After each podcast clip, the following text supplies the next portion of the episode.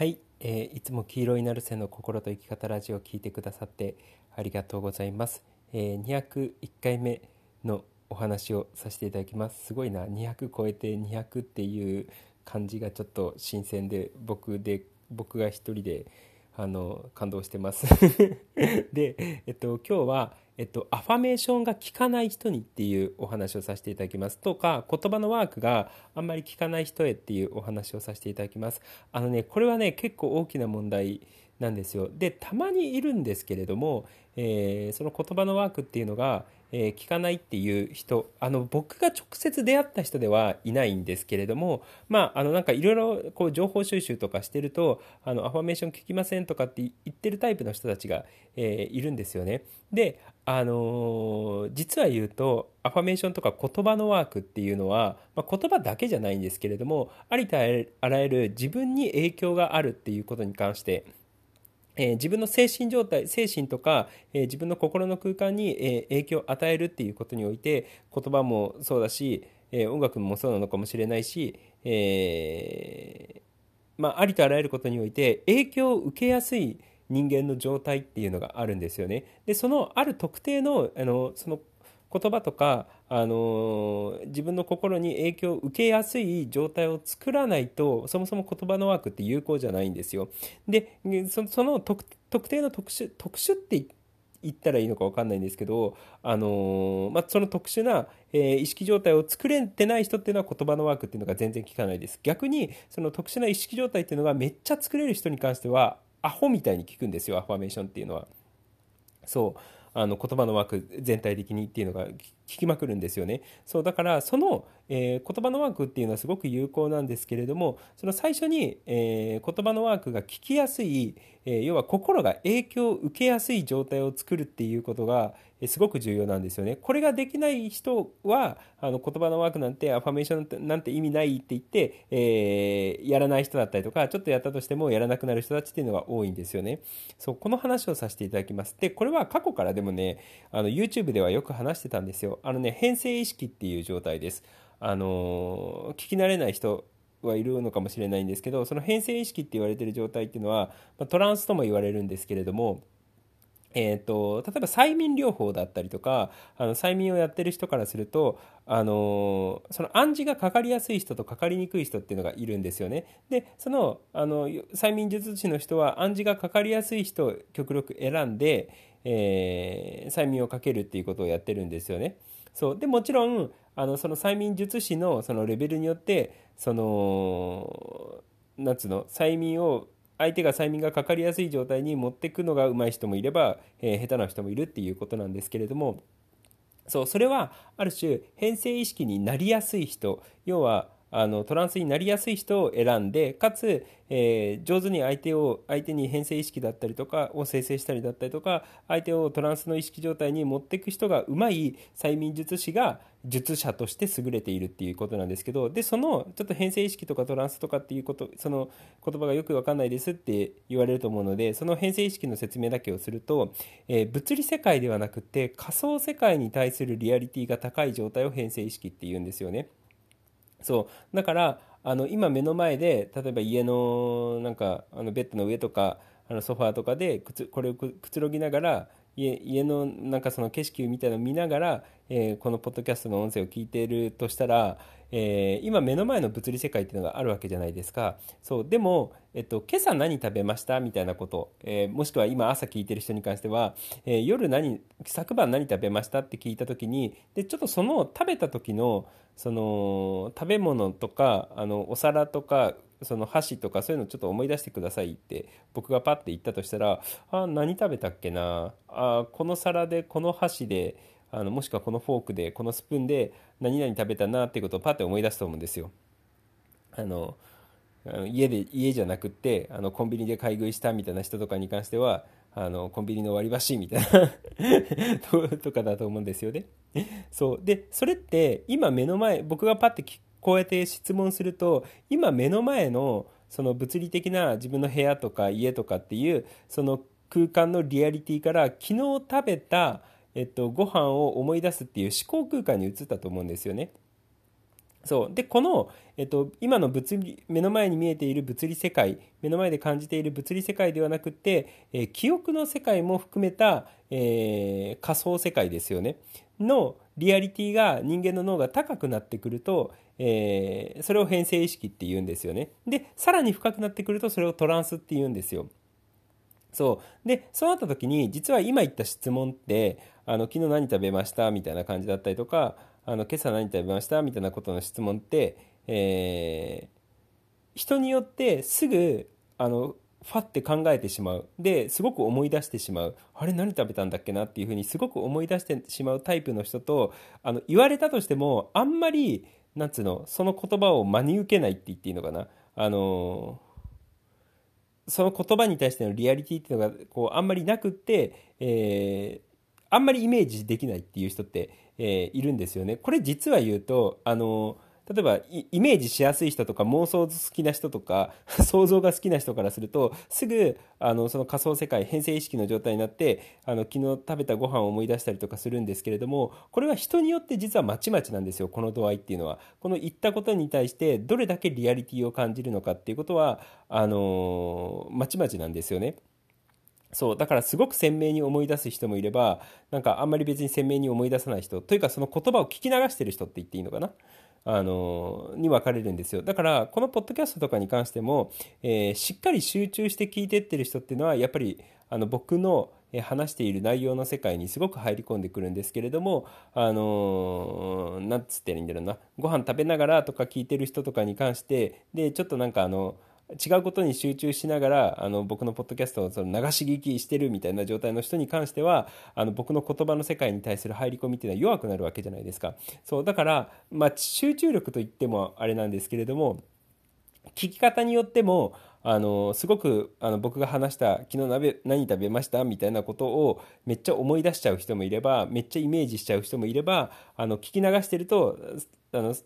聞き流してるのであの指してイメージが出てこないっていう、えー、違いがあるんですよね。でそれが、えー、イメージが深くなってるってことはその編成意識になってるっていうことでで、えっと、全然聞き流してますみたいな状態の人に関しては、えー、変性意識が浅いっていう状態なんですよね。そう。だからその、あの今ちょっといろいろ説明したんですけれども、えー、物理世界ではなくて仮想世界に対するリアリティが高くなっている状態のことを変性意識っていうんですよ。で実は言うとその変性意識状態になって、えー、その言葉のワークをやらないと全然効かないんですよ。アファメーションって。要は言語に対する言葉に対するリアリティっていうのが高くないと聞きづらいっていうことなんですよね。そう。だからあのー、なんかねよく言われてるのがあの頭のいい人の方が催眠がかかりやすい。もしくは音楽が上手な音楽を、えやってた人音楽が好きな人は催眠がかかりやすい。このどっちかは結構言われるんですよ。でなんであの音楽が好きな人が催眠かかりやすくってでかつお勉強ができる頭がいい人は催眠がかかりやすいのかっていうと別々の理由があって、えっと、その勉強ができる人っていうのはその言葉の空間えっと、その勉強をやってて、えー、いろんなその参考書とか読みまくってその先生が言ってる言葉の空間だったりとか参考書が言ってるその言葉の空間言語の空間に対してものすごいリアリティを感じながら勉強してたはずなんですよねずっと教科書にらめっこしたりだったりとかずっと先生の話を聞いてたりとかしてるはずなので。そうだからあの頭がいい人ってその本当地頭がいい人っていうのは言葉の空間に対してその人が誰かが言ってる言葉だったりとか書いてある言葉に対してすごいリアリティを感じることができるんですよね。そうだからある意味お勉強ができる人っていうのはその教科書で書いてあること教科書に書いてあることだったりとか先生が言ってることに対してものすごいイメージをちゃんと沸かせてあの数学とかねあの科学だったりとか物理だったりとかをあの頭の中でイメージしながらこと言葉をイメージに変えながらあの勉強してたはずなんですよねそうだから実は言うと頭がいい人の方がその言語的な催眠にかかりやすいっていうふうに言われてるんですよであの逆に音楽の人にか音楽が好きな人とかに音楽やってた人に関してはあの言語的なものに対する反応っていうのはそこまで強くないかもしれないんですけれども感覚的なものに対するかんあの反応っていうのがめちゃくちゃ強いんですよね。そう僕多分ねそっちのタイプなんですよ。あの音楽をやってたがゆえに、えー、その感覚に対するくその感性っていうのが鋭くなっちゃってあの ある意味催眠にかかりやすいみたいな 状態なんですよね。そうであのその催眠にかかって変な催眠にかかってる状態がある意味うつ状態だったりとか、えー、してしまうっていうことなんですけれども、まあ、逆になんかあの催眠にかかっちゃってあのー何？俺はすごいぞみたいな変なあの高揚状態になることもありえるという。それが僕なんですよ。そうだから逆に喜怒哀楽があの激しすぎてあの昔は大変だったっていうことを言ってるんですよね。その夜は要はいい催眠状態と悪い催眠状態に極端にかかりやすいがゆえに感情の浮き沈みが激しいみたいな状態に僕はなってたっていうことなんですよ。そう。でえっとまあ、それそれがゆえにあの客観性っていうのが必要になってきたっていうことなんですよね。要はその自分の感情だったりとか今の状態っていうのを、えー、客観的にちょっと俯瞰して物事を見る能力が そもそも必要になってたっていうことなんですけどちょっとそのそれはあのさておいておいて、えっとまあ、その音楽やってる人の方が感覚的に理解するとか感覚的に物事をつかむっていうのが上手なんですよね。そうだからその音楽やってる人に関しても催眠だったりとかその変性意識状態になりやすいっていうことなんですよ。だから僕のあのポッドキャストもそうだし YouTube も聞いてる人っていうのは音楽好きの人結構多いんですよ。結構多いんですよ。でなんかよく聞くとあの僕がき昔聞いてたジャンル帯を好きでもうそもそも音楽の話合うやんみたいな 人たちちらほらいる ちらほらいるっていう状態なんですよね。でそういう人たちっていうのはあの本当に感覚的に物事を捉えるっていうのに長けている状態なんですよ。そう。でどっちであったとしても変性意識状態っていうことなんですよね。でそういうふうにあの変性意識になって、えー、目の前の目の前の物理世界ではなくてそのイメージだったりとか思考の世界だったりとか、えー、仮想世界に対するリアリティ。もう平たく言うとあのこういう話で言うと心の世界に対するリアリティってことですよね。っていうのが高く高い人であればあるほど、えー、アファメーションとかあのそのなんつうのあの言葉のワークっていうのが聞きやすいっていうことなんですよね。そう。だからこの、えっと、物理世界ではなくて仮想世界に対するリアリティが高い状態。平たく言うとあの変性意識っていうのが、えー、深まっている状態で、えー、アファメーションだったりとかあの天国言葉だったりとか言葉のワークっていうのをやるとすごく有効。で逆にその変性意識になってない状態の人があの言葉のワークをやったとしても何にもあの響かないっていうことです。そうだから心を変えようと思ったら絶対変性意識っていうのが必要になってくるっていうことなんですよね。そうでそのじゃあ変性意識をあの作っていくためにはどうしたらいいのかっていうことなんですけどあの実は言うと、まあ、いくつか方法はあるんですけど一つはクラシックを聴くっていうことなんですよ。まあ、それがゆえに僕はあのクラシックの重要性はちょこちょこちょこちょこ話してると思うんですよね。要はクラシックの方が感じる力を引き出してくれるっていうことなんですよね。そう。で仮想世界に対するリアリティっていうのを高めてくれるっていうことなんですよ。だたまにそのロック系の音楽であったとしてもその仮想世界に対するリアリティをめちゃめちゃ高くする音楽っていうのは確かにあるんですけれどもあの要はロックなのにそのクラシックみたいなその感性というか次元が高い、えー、ロックをやってる人たちっていうのはいるんですけれどもただまあ基本は、えー、全体的にクラシックをやってた方が変性意識になりやすいです。仮想世界に対するリアリティっていうのが、えー、高まりやすいです。そう。だから、まあ、クラシック聴いていただければいいかなって 思います。あの被災市場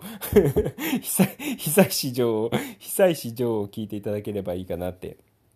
えー思います。で、あとは他のやり方として、えー、いつも僕が言ってるみたいに、えー、内観ワークでもいいですし、えー、あとはね、読書でもいいですし、えあとなんかないかな。あとは単純にあのいつも言ってるあの客観的に自分を見るような、え瞑想だったりとかワークあの普段から物事を客観的に見るような、えー、なんつうのあの習慣をやってた方が変性意識には入りやすいです。しかも客観性のある変性意識っていうのは一番いいので一番まともな状態って言っていいのかな。まともな変性意識状態になれるのでしかもその変性意識をある程度自分でコントロールできるような状態になるのであの変性意識をそのコントロールできない状態のなんつうのあの変性意識空間にいるとそのそれこそ心があの極端にやば鬱になったり極端にあの喜びすぎたりとかしてしまうっていう状態なんですけど客観性を保ってる状態のそれをやってる場合っていうのはある程度自分でコントロールできるんですよ。その自分があのすごくあのネガティブな感情になったとしてもちょっと待てよみたいなことをあの思って、えー、物事を考え直したりとか捉え直すいわゆるリフレーミングってやつですよね。あのいや実はこれはついてるそのネガティブなことが起きたとしてもいやこれは実はついてる出来事だぞラッキーな出来事だぞむしろあってよかった出来事だぞっていうことを客観性がある人間の方ができやすいっていうことなんですよで逆に主観性しかない客観性が全くなくて主観性しかない人に関してはあのその悲しいってなったらその悲しいだけにあのはまってしまうっていうことなんですよね。そうでも客観性があったら悲しいっていう風になってたとしてもいや待てよっていう風に思考ができていやこれ実は別に悲しいって思ってるだけであの長い目で見たらいいことなんじゃねえかっていう風に捉え直すことができるっていうことなんですよね。そうだから、まあ、そういう意味で客観性は重要なんですけれどもだからでしかも客観的に見てるっていうことに関してで言うとその一個客観的になるとあの例えばその誰かに失恋失恋したみたいな状態になった時にあの悲しいってなってたんだけど客観的に見ていやちょっと待ってよってなって、えー、その失恋に対しての捉え方っていうのをいやでもこれ失恋したってことはなんかまたこう新しいこう出会いがあってあの自分がもっと人生が良くなっていく可能性があるわけじゃんみたいなあの捉え方ができるわけじゃないですか。そうでしかもそうやって客観的に見た瞬間にあのいつも言ってるみたいに一つ引いてその何かの物事に対して捉えてるのでそれも一つの編成意識状態になってるんですよ。そうだから、まあ、客観的な編成意識っていうのは一番最高ではあるんですけれども、えー、まあ、そうするとね、なんかいわゆる学者みたいな感じになりやすいんですけど、ちょっと客観的にメタ的に物事を見ながらも、でも、その、その学問の空間とかに、えー、リアリティを感じている、言語空間に、えー、リアリティを感じているっていう状態なので、あのそしたらいやいよいよ天才だねみたいな状態になる いよいよ天才地味的だねみたいな感じになるんですけれども、まあ、何はともあれ ちょっといろいろ脱線しちゃったんですけど、えー、何はともあれえー、今言ったみたいにそのクラシックを聴いたりだったりとか、えー、読書をしたりだったりとか内観ワークをやったりだったりとか、えー、客観的に見る、えワークをやったりだったりとか、えすると、え編成意識に、えなりやすいので。で、まあそ、そういうことを普段からしながら、えー、過ごしていってると、えー、編成意識が深まってくるのででそうするとねアファメーションの聞きっていうのもねあの前よりも良くなってくると思うのでとか、えー、言葉のワークの聞きっていうのが前よりも良くなってくるので、えー、ぜひえ、試していただければいいかなって。もしアファメーションが全然効かないですみたいな人に関しては言葉の枠全然効かないですみたいな人に関してはあのまずは編成意識を作るところから。やってっていただければいいかなって、えー、思いますあのクラシックとか聞いてねあのすごいそのそのクラシックはどういう世界を表現してるんだろうかみたいな感じであのそのクラシックを通してその表現その作者が表現しようとしてたあのその仮想世界をイメージしながらぜひ聴いていただければいいかなって、えー、思います。まあ、そんな感じです。まあ、そういうことなのであの言葉のワークには絶対編成意識が必要ですよっていう仮想世界に対するリアリティが高まることが絶対必要ですよっていうことを、えー、よく理解しておいていただけるといいかなって、えー、思います。そんな感じです。ということで、えー、今日も黄色いナルセの心と生き方ラジオを聴いてくださってありがとうございました。じゃあね、ありがとう、またね。